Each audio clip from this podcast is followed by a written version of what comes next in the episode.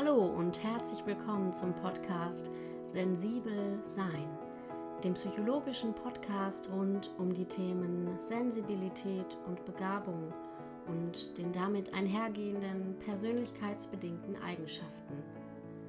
Mein Name ist Britta Sperling, ich bin Psychologin und Musiktherapeutin und freue mich, dass du heute dabei bist. Ich freue mich, dass du heute wieder dabei bist und zuhörst bei einer neuen Folge vom Podcast. Hin und wieder ähm, bekomme ich ja mal Rückmeldungsmails oder Nachrichten von euch, über die ich mich auch immer sehr freue und die auch hier und da immer mal wieder Input beinhalten, was ihr euch vielleicht für Themen wünscht, was ähm, ja, euch so beim Hören der ein oder anderen Folge für Gedanken begegnet sind, ob ihr hier oder da Überschneidungen seht und einfach generelle Feedbacks. Ähm, das ist immer ja wirklich was sehr Schönes. Und ich hatte vor relativ langer Zeit mal eine ganz liebe E-Mail im Postfach von einem jungen Mann, sag ich mal. Der hat mich darauf aufmerksam gemacht, dass es ähm, unglaublich wichtig wäre und schön wäre, wenn wir die Thematik Hochsensibilität und auch Hochbegabung mal ein wenig aus der männlichen Perspektive beleuchten würden. Ich hatte das sowieso vor, habe mich total gefreut, denn es ist natürlich immer viel ja, ähm, authentischer und auch äh, beschwingter, sag ich mal, wenn man das im gemeinsamen Austausch macht und dann noch die Erfahrung von jemandem dazu nehmen kann. Und äh, ja, deshalb ist es irgendwie was ganz Besonderes, dass ich heute Stefan hier im Podcast habe. Stefan, danke nochmal, dass du dich gemeldet hast. Das freut mich total. Ich habe ähm, ja Stefan heute eingeladen, einfach unter dem Aspekt Hochsensibilität, Männlichkeit. Ähm, ein wenig ins Gespräch zu bekommen. Äh, Vorhin habe ich noch mal so ein bisschen nachgelesen und bin auf einen Weltartikel gestoßen aus dem Jahr 2015. Das ist schon etwas her. Aber dort wurde Elaine Aaron interviewt, die Begründerin oder die Konzeptionsentwicklerin der Idee der Hochsensibilität. Und ähm, ja, auch da standen noch mal so ganz prägnante Aussagen und Kernsätze, zum einen ähm, sagte sie, dass gerade hochsensible Männer für unsere Gesellschaft eben eine ganz fundamentale Bedeutung haben und auch eine wichtige Rolle einnehmen könnten oder können, vielleicht noch mehr könnten. Und dass sie immer mal wieder beobachtet hat, dass es besonders eben Männern ja schwerer fällt oder dass es für sie nicht so einfach ist, sich mit ihrer eigenen sensitiven Seite, ihren sensitiven Anteilen auseinanderzusetzen. Und besonders Männer, die sich gern darüber lustig machen oder Witze darüber reißen, ähm, sind dann ihrer Erfahrung nach gar nicht so selten selbst von dem Phänomen betroffen. Und ich bin echt gespannt, was äh, Stefan in diesem Zusammenhang so für Erfahrungen gemacht hat. Ich nenne es jetzt mal in der männlichen Peer Group oder dem, was vielleicht auch so ein bisschen durch ähm, Geschlechterstereotype, Verhaltensweisen geprägt ist, wenn man so unter Männern äh, unter sich ist, sag ich mal. Und ja, ich lasse ihn jetzt selbst zu Wort kommen. Ähm, Stefan ist 54, er ist verheiratet, hat zwei Kinder und er arbeitet als Elektroingenieur in einer großen Behörde hat selber sich auch ähm, der Hochbegabungsdiagnostik gestellt vor drei Jahren und ist seitdem auf ja, der Reise der Auseinandersetzung mit sich selbst, wenn ich es mal so nennen darf, auf dem ja viele Erkenntnisse, aber auch einige Fragen auftreten und das erzählt er uns am besten selber. Stefan, schön, dass du da bist. Ja, hallo zusammen. Hallo Britta. Seit wann ist denn die Thematik in dein Leben getreten? Wann hast du das erste Mal irgendwie so diese Idee entwickelt, ähm, beziehungsweise irgendwie was mitbekommen und das Gefühl gehabt, das könnte was mit mir zu tun haben? Also das erste Mal, dass ich davon gehört habe, dass es das Thema Hochsensibilität gab, das war nach meinem positiven Test äh, auf Hochbegabung. Äh, ich konnte mich allerdings nicht damit identifizieren. Später habe ich auch herausgefunden, warum. Weil man ja typisch männlich geprägt von zu Hause ist und dann äh, sowas nicht sofort annimmt, wenn man das Wort liest, Hochsensibilität. Ähm, ich habe das, glaube ich, aber auch verwechselt mit ähm, sehr empfindlich sein. Und das ist es ja ähm, nur nebensächlich. Das ja. Wichtigste dabei bei der äh, Hochsensibilität ist, dass man sehr viele Sachen aufnimmt und dadurch besonders empfänglich ist, Stimmung aufzunehmen oder äh, Kleinigkeiten zu entdecken bei seinem Gegenüber. Und ähm, je mehr ich mich damit beschäftigt habe, umso mehr konnte ich mich damit identifizieren. Und im Gespräch mit meiner Therapeutin wurde dann auch festgestellt, ja, das dürfen Sie gerne für sich mit annehmen.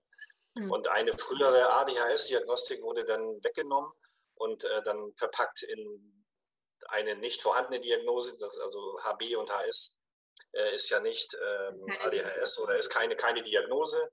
Ähm, damit lebe ich eigentlich besser als mit dem, als mit dem ADHS. Ach, sieh mal an. Du hast also sozusagen eine, kann man das fast als Fehldiagnose bezeichnen? Die wurde tatsächlich revidiert? Ja, Fehldiagnose. Ich möchte den Leuten, die das diagnostiziert haben, in der damaligen Verfassung, in der ich war, ja. gar nicht negativ angreifen. Die sind halt nach Schema ja. F gegangen und dann passte das so gerade so in die Schiene rein und dann war den Leuten und mir vielleicht auch ein bisschen gut damit getan. Ähm, ja. Ja, das ist auch, glaube ich, gar nicht die Absicht, irgendwem zu unterstellen, dass irgendwie ein Fehler gemacht wurde oder sowas, sondern einfach immer wieder darauf hinzuweisen, dass eben differenziert geschaut werden muss. Ähm, ja, dass wie, ob wir eine pathologisierende Sichtweise eben an den Tag legen oder ob wir darüber hinaus über die Persönlichkeitseigenschaften versuchen, die Phänomene zu verstehen. Und das ist ja genau. immer wieder so diese, dieser Grundtenor, auf den wir zurückkommen. Und ähm, wie kam es zu der Hochbegabungsdiagnostik? Ja, das waren viele Probleme in meinem persönlichen und auch im beruflichen Bereich. Und dann eine Person, die mir gesagt hat, so wie ich dich einschätze, Stefan, mit dem, was du so kannst und wie du, was du so erlebt hast, ähm, gleichzeitig aber für mich sehr intelligent rüberkommst, äh, lass dich mal testen. Ich glaube, du bist hochbegabt. Ich habe das erstmal komplett abgelehnt und habe gesagt, nein, das kann doch gar nicht sein. Ähm, habe es dann irgendwann gemacht ähm, ich war nicht ganz nüchtern, muss ich dazu zugeben. Im Februar 2018. Das war am, am, am, Morgen, ja, am, am, Morgen nach dem Geburtstag von meiner Frau ein bisschen Alkohol getrunken, auch nicht viel geschlafen. Um 11 Uhr fing, glaube ich, der Test an. Und äh, ich glaube, nach zwei oder drei Stunden war es dann auch vorbei. Und man, ich habe mir gesagt, ja, die, die, ich will ja nicht irgendwie besonders glänzen, wie ich das immer sonst in meinem Leben gemacht habe, sondern einfach nur gucken, äh, was kommt dabei raus, wenn ich so ganz normal durchs Leben gehe und einfach mal so einen, so einen Test mache. Natürlich wow war man so ein bisschen äh, motiviert, das soll jetzt nicht so schlecht sein. Also ich habe mich nicht absichtlich schlechter gestellt. Und dann habe ich es einfach auf mich zukommen lassen. Und dann, glaube ich, so zwei, drei vier Wochen später kam dann auch der Bescheid. Den habe ich erst mal zwei Wochen nicht ernst genommen, weil ich ich habe sich vertan. Das kann doch gar nicht sein. Und ich habe mich dann mehr und mehr beschäftigt mit dem Thema HB erstmal und festgestellt, ja, das scheint dann wohl doch zu stimmen. Und jetzt in den letzten drei Jahren hat sich dadurch mein Leben eigentlich verändert, weil ich habe festgestellt, wenn ich Probleme mit anderen Leuten bekomme, dann liegt das nicht daran, dass ich zu blöd bin, sondern dass ich über diesen Leuten stehe. Ich wollte mich aber nie über diesen Leuten stehen. Deswegen habe ich mich von einer anderen Seite von unten betrachtet. Und in diesem Kreislauf lässt sich auch eine ADHS-Diagnostik diagnostizieren. Ja. Und man kommt in so einen Teufelsrad rein, in so einen Teufelskreis rein, wo man versucht, durch viel Motivation und, und Engagement irgendwie sich besser darzustellen, was einfach nicht gelingt. Weil mein Gegenüber versteht mich ja. Eigentlich ist er das in einem kleinen, also er will jetzt nicht Problem sagen, aber äh, das Problem liegt nicht bei mir. Das, das ist jemand, der versteht mich. Ja, das Problem ist die Nicht-Passung. Ne? Und, und dieses darüber stehen, das ist ja auch nicht wertend gemeint im Sinne von, ich bin be etwas Besseres, sondern es ist einfach so zu verstehen, dass es was mit einer Nichtpassung zu tun hat. Und das ist für beide Seiten total wichtig zu verstehen, ja. Nicht nur für ähm, die, die sich nach unten schrauben müssen, sondern auch die, die immer spüren, irgendwie ist der andere komisch oder anders. Ja. Ja, und das finde ich immer wieder aus das, das, betonen, weil diesen das, das, das Paradoxe ist halt, dass man, wenn man schon so hochgeschraubt ist und der andere nicht versteht, ja noch höher schrauben möchte, ja. wenn man das weiß. Aber ja. jetzt schraube ich mich halt ein bisschen runter und das Paradoxe ist dann, es funktioniert viel besser, weil ich mich zurücknehme. Anspannend. Ich auch mit, ja. mit, mit, mit, einem besseren Selbstverständnis für mich, mit einem besseren Selbstvertrauen für mich. Nach dem Motto, jetzt machen wir ein bisschen langsamer, du wirst gleich sehen, derjenige versteht dich dann besser. Gib ihm ein bisschen Zeit. Oder ihr. Das kann ja auch eine Frau sein. Und dann, also mein Leben hat sich dadurch sehr deutlich verbessert. Ich glaube, ich bin noch nicht am Ende dieser Reise, weil ich habe mal gelesen, als spät erkannte, ich bin ja erst mit 50 Jahren erkannt worden, dann braucht man für jedes Lebensjahrzehnt ein Jahr dass man das dann verarbeitet und für sich in sein Leben dann neu einbaut. Und das ist, ich bin jetzt erst drei Jahre positiv getestet. Ist, ja ist das überhaupt noch ein positives Wort? also ich, ich stelle ja immer wieder die These auf, dass die Reise nie endet. genau, genau. Ich glaube auch nicht, dass es endet, aber ich glaube, so, so, so einen gewissen ähm, Haken dahinter kann ich vielleicht setzen nach fünf, sechs Jahren. Also, also 2023, 2024. Da wieder wunderbar rausstellt, ist die Bedeutung für den Selbstwert. Ne? Also, dass es einfach genau.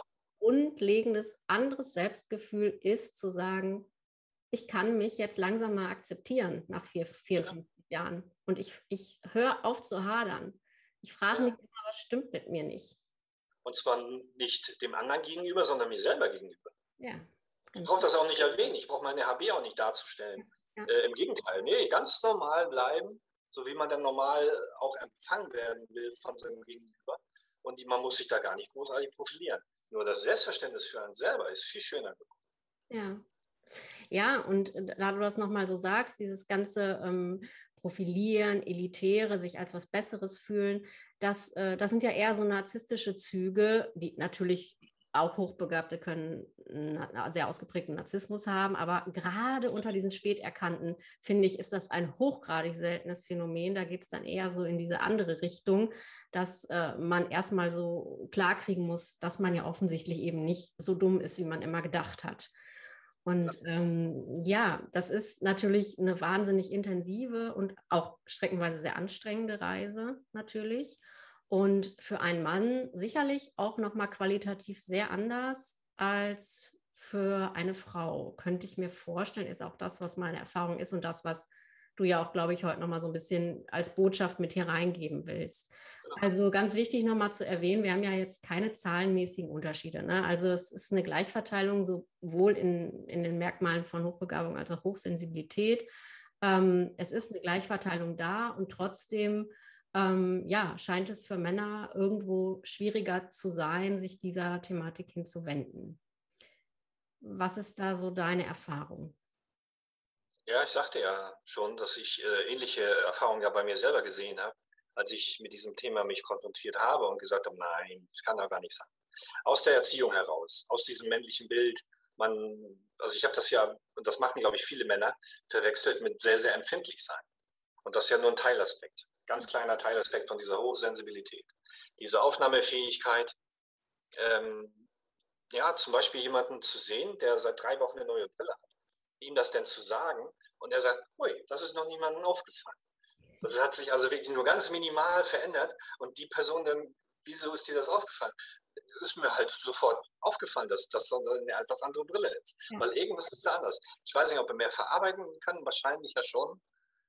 Und, und, und andere Sachen ne, die, die Stimmung aufnehmen in einem Raum zum Beispiel. Wenn ich irgendwo in so einen Raum reingehe, ich kriege so ein Gespür dafür, was ist gerade hier Stimmung. Also nicht den Inhalt herausbekommen, sondern die Stimmung, eher positiv, eher negativ.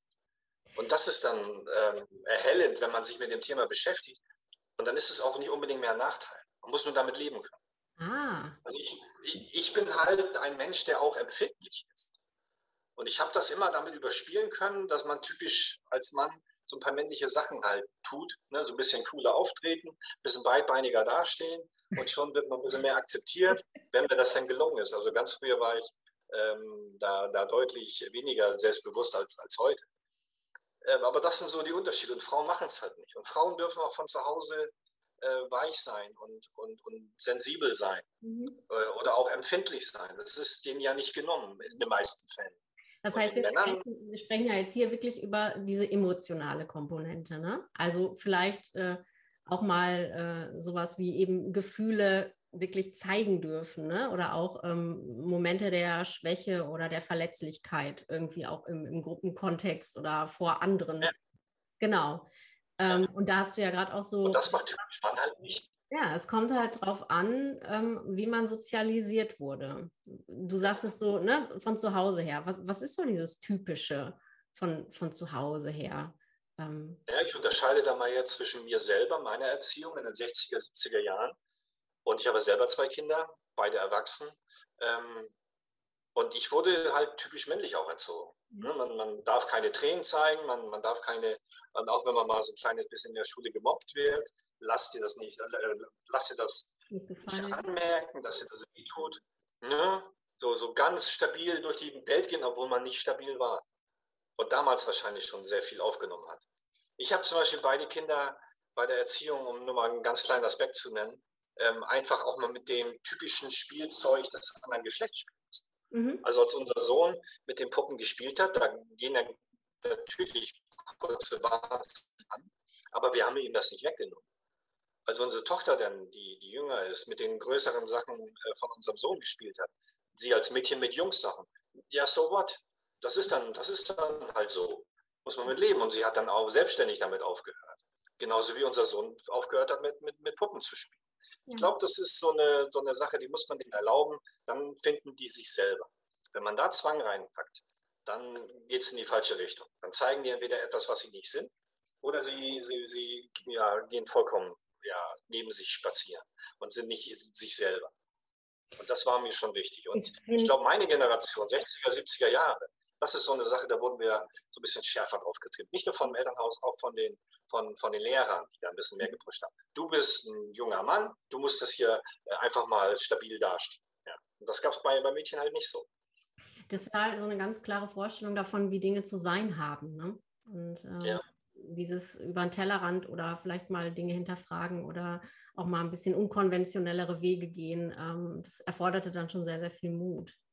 Ich mhm. finde, was gerade wunderbar deutlich wird an dem, ähm, ja, was du so beschreibst, dass diese ganze Konzeption rund um die Hochsensibilität, ich hatte das auch mit Henrike in unserem Gespräch gesagt, ist so ein Türöffner für viele andere Themen. Und dass wir jetzt zum Beispiel über diese Thematik eben uns einfach mal vor Augen führen, ne, was die Geschlechterstereotypen eigentlich so mit uns machen im Hinblick auch auf mentale Gesundheit, äh, nee, eben bei Männern auch Gefühle zeigen, etc. pp. Ähm, das finde ich eben ist auch so eine große Chance dieser Konzeption, auch wenn es ja immer wieder Vertreter gibt, die irgendwie auch so davon genervt sind, auch so von diesem Boom oder dass es jetzt im Moment so in aller Munde ist. Ähm, das ist aber wie mit allen Themen ja. Ne? Also man, man muss halt das für sich rausziehen, was einem daran ähm, was Gutes gibt und was einen irgendwo ähm, ja, wo was anspringt. Und ich finde es schon beeindruckend, immer wieder zu merken, auch in diesen Gesprächen mit den Gästen, dass die ähm, alleine die Beschäftigung mit dieser Thematik irgendwie eine andere Perspektive eröffnet. Und dass dann tatsächlich auf einmal, ja, nennen wir es jetzt mal Selbstheilung oder ähm, Selbsterfahrung oder Persönlichkeitsentwicklung, vielleicht nennen wir es Persönlichkeitsentwicklung, dass da auf einmal Prozesse losgetreten sind und Menschen anfangen, für sich einzustehen und zu sagen, ich verbiege mich jetzt aber nicht mehr, ähm, ich bleibe jetzt bei mir und meinen Bedürfnissen. Und die fangen dann auf einmal auch so ein bisschen an, ihr Leben aufzuräumen. Ja. War das bei dir auch so, dass du irgendwie so im Hinblick auf Beruf, auf äh, Beziehungen, auf Kontakte, dass du irgendwie mal so reine gemacht hast, einmal mit dem Besen durchgefegt bist? Oder? Nee, noch nicht, noch nicht. Ich habe, glaube ich, auch nicht so viele Freunde, die ich da wirklich aufräumen müsste oder, oder auch darf. Ich sage mir viel äh, oder ich sage mir sehr oft, ähm, ich habe gar kein Recht, andere Leute zu ändern. Oder ich habe eigentlich nur Recht, äh, mich selber zu ändern. Mhm. Und auch wenn da irgendwas am Argen ist, ich, ich, ich muss die nicht vom Gegenteil überzeugen. Dann, das ist auch gekommen, weil ich, weil ich dann einfach sage, nee, das ist, das ist ein Bereich, der geht mich eigentlich so nichts an. Ich versuche die dann so zu lassen, wie sie sind. Mhm. Und auch dadurch, dass ich jetzt getestet bin und das weiß, dass ich da, ich sage immer, den, den, den äh, Supraleiter auf dem Hals habe. Das hört sich jetzt wahrscheinlich sehr arrogant an, was ich überhaupt nicht mag. Aber so, so rede ich dann halt manchmal da, darüber.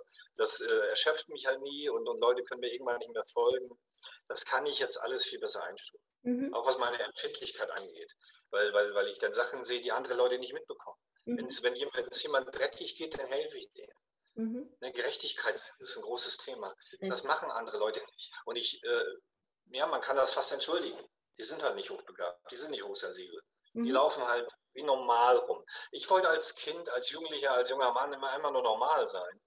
Und wenn man das aber austauscht mit dem Wort durchschnittlich, dann ähm, wollte ich vielleicht ja, als, als, als Mensch, der geglaubt hat, er steht unterm Schnitt, mich hocharbeiten zum, zum Durchschnitt, bin ich jetzt eher in der, in der, hört sich wieder arrogant an, Position, dass ich wahrscheinlich ja, deutlich über dem Schnitt stehe und mich, ja kann, ja, und mich ja. bremsen kann, ein bisschen weniger zu machen. es sind halt nach wie vor de facto 2 Prozent, ne? den über 100. Genau. Es ist halt einfach auch eine kleine Gruppe. Ja, ich glaube auch, das ist die, die Definition von Hochbegabung. Ne? Also, dass wenn, wenn Deutschland irgendwie insgesamt schlauer wird, dann werden die Tests ein bisschen angepasst und werden dann ein bisschen schwieriger gemacht. Damit man die, die man testet, dann wieder nur mit 2% hat. Ja, ja, also die, genau, die Tests werden ja alle zehn Jahre neu normiert. Kleine Randinfo ähm, wo dann einfach ähm, ja nochmal neu geschaut wird, wie die Verteilung in der, in der Population, also in der Gesellschaft ist. Und dann äh, werden eben neue Maßstäbe oder neue, ähm, ja, neue, neue Aufgaben auch entwickelt, sodass eine neue Normierung mit neuen Stichproben dann da ist. Also Vergleichsgruppen dann. Ich finde, ähm, ja, das einfach doch immer wieder sehr bereichernd äh, und aber auch nach, also jedes Mal wieder aufs Neue irgendwie ein bisschen überwältigend und ähm, unbegreiflich letztendlich, ähm, dass tatsächlich ja die Tragweite dessen, ähm, darum zu wissen, einfach immer noch nicht so ganz überall angekommen ist. Also schon viel mehr, habe ich den Eindruck. Es wird natürlich schon viel inzwischen auch darüber gesprochen, aber ähm, vielleicht noch nicht an den passenden oder richtigen Stellen, Stichwort Institutionen, äh, Kinderärzte etc. pp. Ähm, was würdest du dir denn selber da so wünschen? Was für eine Entwicklung? Also ich, ich glaube, Enkelkinder hast du ja noch nicht, aber gehen wir mal davon aus, wenn die dann irgendwann mal kommen. Könnte ähm, kommen, ja. Was würdest du? Sohn ist ausgezogen, lebt bei seiner Freundin. Ja. Ist er denn selber ähm, auch hochsensibel, hochbegabt? Was meinst du? Hochbegabt auf jeden Fall, ja. Er weiß es nicht, er will es auch nicht wissen. Noch nicht. Da, ich glaube, er hat auch nicht so viele Probleme wie ich so in, in, in mhm. dem Alter. Sodass er sagt, ich komme doch gut klar, was soll das? Mhm. Und er macht jetzt seinen, seinen, seinen Weg, auch manchmal überraschend äh, schönen Weg, wo man dann manchmal sagt, das hätte ich vor einem Jahr jetzt nicht gedacht, ne, mhm. ne, mit Freundinnen alleine oder jetzt ähm, zusammengezogen, was da so alles zugehört. Mhm. Ja. auch andere Pläne dann umzuziehen, eine größere Wohnung und, und ja, okay. Das, oder jetzt auf einmal äh, ein bisschen ordentlicher zu werden. Ne? also ohne Bundeswehr. Ne? Also ohne. ja, ja, was da so zu ja, und das ist halt immer wieder die Frage, ähm, wo ist der Unterschied? Also wie kriegen wir äh, junge Menschen, Kinder, wie kriegen wir die so ausgestattet, dass die äh, eben mit entsprechendem, ja, eben Selbstwertgefühl dann auch sich selbst, ähm, ja, zu sich selbst stehen können. Ich finde es immer wieder, muss ich sagen, sehr bemerkenswert, auch diese, bei, der, bei dieser Fridays for Futures Bewegung beispielsweise, diese Hauptakteure, Akteurinnen dazu beobachten, in was für einem doch relativ jungen Alter, die mit einem ja unfassbar informierten und auch fundierten Wissen sich da in Talkshows setzen und wirklich sich von Politikern auch echt nicht sagen lassen, wo ich immer völlig baff bin und denke, boah, mit 19, da war ich froh, wenn ich äh, in der Uni den richtigen Vorlesungssaal gefunden habe. Genau, es gibt bei uns eine Bundestagskandidatin, die ist 28 Jahre alt. Die hat sich bei uns präsentiert und da und das passt sich ja zuzuhören. Ja, da ist natürlich die Frage, ähm, wie kann das, also wie sind die ausgestattet, ne? von der Resilienz her, vom Selbstwertgefühl und wo ist der Unterschied? Ja. Vielleicht läuft ja doch nicht alles so verkehrt in unseren Bildungseinrichtungen und in unserer Erziehung. Ähm, was, was meinst du denn, oder vielleicht andersrum die Frage, was hättest du dir eigentlich als kleiner Junge gewünscht von Eltern, Lehrern, von den Menschen, die dich begleitet haben im Großwerden? die sozusagen dein, ja, deine Pfeiler, deine Orientierungshilfen waren. Was hättest du dir gewünscht? Ja, das äh, bringt mich zu dem Punkt, wo ich drüber nachdenke, als ich in der vierten Klasse war. Bei uns im, Bundesland ähm, ist es so, dass man ab der vierten Klasse eingestuft wird, ob man also aufs Gymnasium soll oder auf die ähm, Realschule oder auf die, auf die Hauptschule.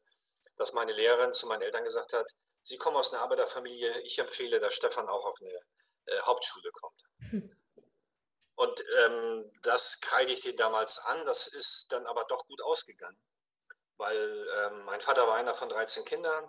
Äh, er hat was gelernt äh, und der jüngste von den 13 Kindern hat was gelernt. Das wollte mein Vater auch. Und er wusste damals schon, 1978, als, als dieser Wechsel von der ähm, Grundschule auf die weiterführende Schule kam, äh, die müssen Realschule machen. Sonst haben die nachher ein Problem. Und so wäre es auch gekommen. Wir hatten Riesenprobleme bekommen mein Bruder und ich, der hat das gleiche bei meinem Bruder gemacht, der war auch empfohlen für die Hauptschule. Wir haben beide Realschule gemacht, haben es beide geschafft, haben beide eine, eine gute berufliche Karriere gemacht. Ich habe sogar studiert über den zweiten Bildungsweg.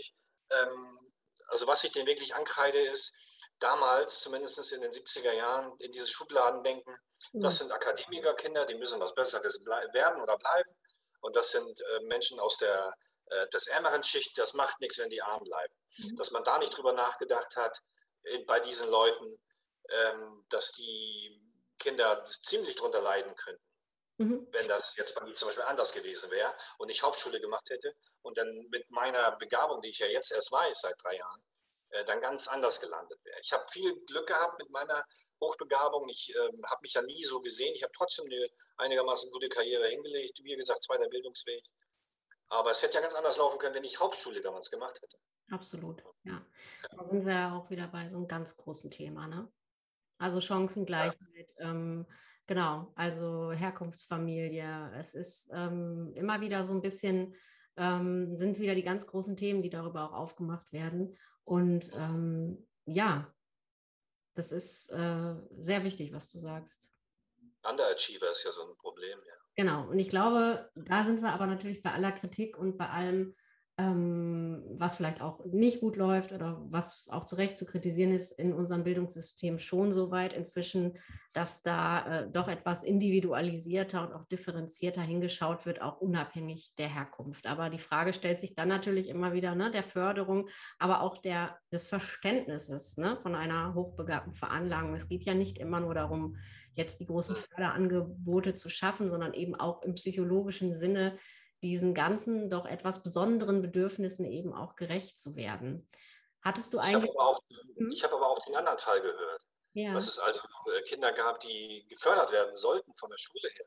Dass die eine Gymnasiumempfehlung bekamen und die Eltern, Arbeiterfamilie gesagt haben, nee, nee, dann stellen die mir nachher Fragen als Eltern, als mhm. Erziehungsberechtigte, die ich nicht beantworten. Ich schicke das Kind auf die Realschule oder auf die Hauptschule und haben dadurch viel kaputt gemacht. Also die Eltern sind auch in der Verantwortung. Ja, absolut. Ja. Und dann gibt es aber immer noch, so schön zu sehen, auch den Lebensweg, dass man dann eben ähm, ab einem gewissen, vielleicht auch erst späteren Alter sein Potenzial nochmal ganz neu irgendwie entdecken und entfalten kann. Gibt ja. es da jetzt eigentlich irgendwelche, also wenn wir mal so ein bisschen von dieser ähm, Gartnerschen Intelligenzsicht her sehen, der ja so ein bisschen diese Bereiche auch differenziert, in denen sich Hochbegabung eben auch ausdrücken kann, da ja, war es bei dir so der technische Bereich wahrscheinlich, ne? Und, genau. Und ist das jetzt auch so das, ähm, wo du deine, deine Schwerpunktbegabung drin siehst, oder hast du jetzt für dich auch nochmal ganz neue Welten erschlossen oder hast du das Gefühl, jetzt kann ich nochmal irgendwie hier hingucken und dahin gucken? Nee, ich habe jetzt das Glück, dass ich zum ersten Dritten einen, einen neuen äh, Job habe, mhm. wo ich daraufhin versetzt worden bin und äh, der zwar weniger Technik bedeutet, mehr Management, ich aber merke, dass mir das viel mehr Spaß macht. Aha. Und das äh, eher zufällig, auch durch eine Beförderung, die man ja auch gerne mal irgendwann erreichen will, bin ich gerade in der luxuriösen Lage, darüber zu berichten, dass man eigentlich äh, als jemand, der nur Technik machen wollte, jetzt ein bisschen da rausgewachsen ist, zwar immer noch das Technikthema im, Hintergrund hat, ähm, aber doch äh, viel Management macht. Ja, und viel mit Leuten zu tun hat, was ich früher nie dachte, dass ich in dieser Breite auch mit allen möglichen Menschen so ähm, kommunizieren kann, wie ich es gerade mache. Und da hilft mir jetzt auch das Wissen über die Hochbegabung. Das glaube ich dir. Ja, ich mag übrigens das, das, das, das Wort nicht. Ich, das hört sich wirklich arrogant an. Aber ich, mir, mir fällt kein anderes Wort auch nicht ein. Viel begabt trifft es ja auch nicht wirklich, aber das nur nebenbei. Es ist nur ein Begriff. Es ist nur ein Begriff. er beschreibt ein Phänomen, aber diese äh, Fähigkeit eben ja zu organisieren, zu managen, irgendwo ja auch eine gewisse ähm, ja, Führungsqualität da auch mit an den Tag zu legen, das zeigt ja eben auch nochmal das, ähm, was ich vorhin aus diesem Artikel zitiert habe, was Aaron eben selber da beschrieben hat. Unsere Gesellschaft braucht auch einfach diese Männer, ja, also diese Männer, die einfach auch ja, vernetzt und ähm, irgendwo auch zukunftsperspektivisch und irgendwo auch, ähm, hm, wie soll ich sagen, naja, ähm, so ein bisschen von der Ich-Perspektive abgerückt, alles miteinander verbinden können und äh, dann entsprechend auch auf Positionen kommen, wo wirklich Innovation und wirklich auch Veränderungsverhalten und Wissen entscheidend ist. Und das ist natürlich äh, super, wenn man äh, mit 54 da einfach auch nochmal so sich so neu erleben kann und zeigt einfach, dass es nie zu spät ist. Finde ich ein unglaublich bereicherndes Beispiel auf jeden Fall.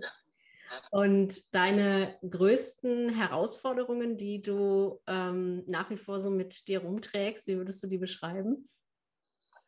Also mein größtes Problem ist eigentlich, dass wenn mich irgendwas interessiert, was ich vom Kopf her locker leisten kann, dass dann in diesem Flow stundenlang machen kann und meinen Körper vergesse. Mhm. Ich merke dann erst, wenn ich aus diesem Flow raus bin, wie kaputt ich vom Körper her bin. Mhm. Ähm, das mag eine grundsätzliche Erschöpfung sein, wo ich mal lange für Urlaub für brauche. Aber das ist so mein Problem. In dem Moment, wo ich äh, richtig tief in einem Flow drin stecke und fantastisch äh, irgendwo arbeiten darf, dann mache ich das gerne und das erschöpft mich geistig nicht, aber körperlich. Also ich merke äh, noch tagelang später, wie ausgelaugt ich bin, weil diese Verbindung äh, so, so, so ein bisschen fehlt. Das kann jetzt was Pathologisches sein, also was, was äh, man behandeln müsste. Da, da, bin ich noch nicht ganz sicher, aber das ist so eine Herausforderung, an der ich jetzt an, an dich ran muss. Na, das ist das halt eigentlich. spezielles, hochsensibles sein oder Hochbegabungsthema sein, aber das ist so da, wo ich wirklich intensiv dran muss, dass mein Körper wieder mit mir redet und mir früher sagt, mach mal ein bisschen langsam ich, vielleicht sagt er es auch schon früher, aber die Konnektivität ist in dem Moment nicht so stark, dass du es ja. mitbekommst. Ne? Die ähm, Stichwort äh, ja Überreizung und ähm, ich glaube, Stichwort ist vor allem auch dieser unfassbar schmale Grad. Ähm, Aaron bringt da übrigens noch so einen anderen Begriff ins Spiel des ähm, High Sensation Seekers, wo im Grunde eigentlich ähm, sie hochsensible Personen mit beschreibt, die auch vielfach dann extrovertierter sind und einfach sich immer zwischen einem unglaublich schmalen Grad bewegen. Die brauchen einfach Input, die brauchen Anregungen, die brauchen irgendwie auch viel Neues, sind gleichzeitig aber unfassbar schnell erschöpfbar, ähm, reizüberflutet und bewegen sich eigentlich immer auf so einem ganz, ganz schmalen Grad äh, von ja, Flow und Zusammenbruch, könnte man sagen. Und, ja, bei mir körperlich halt. Also ja. ich merke, dass das von meinen körperlichen Ressourcen ein bisschen zu weit auffrisst ich aber vom Geistigen her merke, ich hätte noch länger machen können, aber der Körper. Ja, ja. das ist auch äh, ein bisschen, ich mag ja diesen Begriff der Desillusionierung so gerne. Das ist halt auch ja, ein bisschen, äh, ja, eben desillusionierend, dass da eben dann tatsächlich einfach auch Grenzen sind und dass ja auch ein Leben begrenzt ist und man vielleicht gar nicht alles, was man erfassen möchte, alles, was man eigentlich vielleicht auch sogar könnte oder auch an, ne, an Output vielleicht rausgeben könnte, dass es eben in ein Leben nicht reinpasst. Und ähm, da sind wir dann ja auch wieder ganz schnell an existenziellen Themen natürlich dran. Jetzt ähm, bist du ja momentan auch in einer besonderen Situation. Du befindest dich ja gerade auch in einer äh, Rehabilitationsmaßnahme, ne, in einer ähm, Reha-Klinik und ähm, hast da jetzt so gerade äh, Fokus Behandlung auf Tinnitus, hast du mir im Vorgespräch erzählt, genau.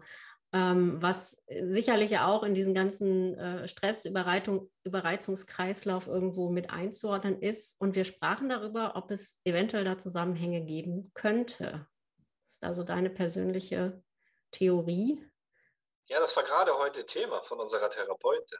Das, das gibt zwar noch keine Studien darüber, aber von der Menge der Patienten, die sie betreut hat in den letzten 14 Jahren, seit 2007, deutet vieles darauf hin, dass leistungsbereite, denn das deutet ja schon wieder auf, auf Hochbegabte hin, äh, leistungsbereite Menschen, die auch ihr Umfeld ähm, gerne sehen, wenn die leistungsbereit sind, mhm. äh, dass die gerne ähm, vergessen, auf ihre Gefühle zu achten, auf ihre seelische Verfassung zu achten.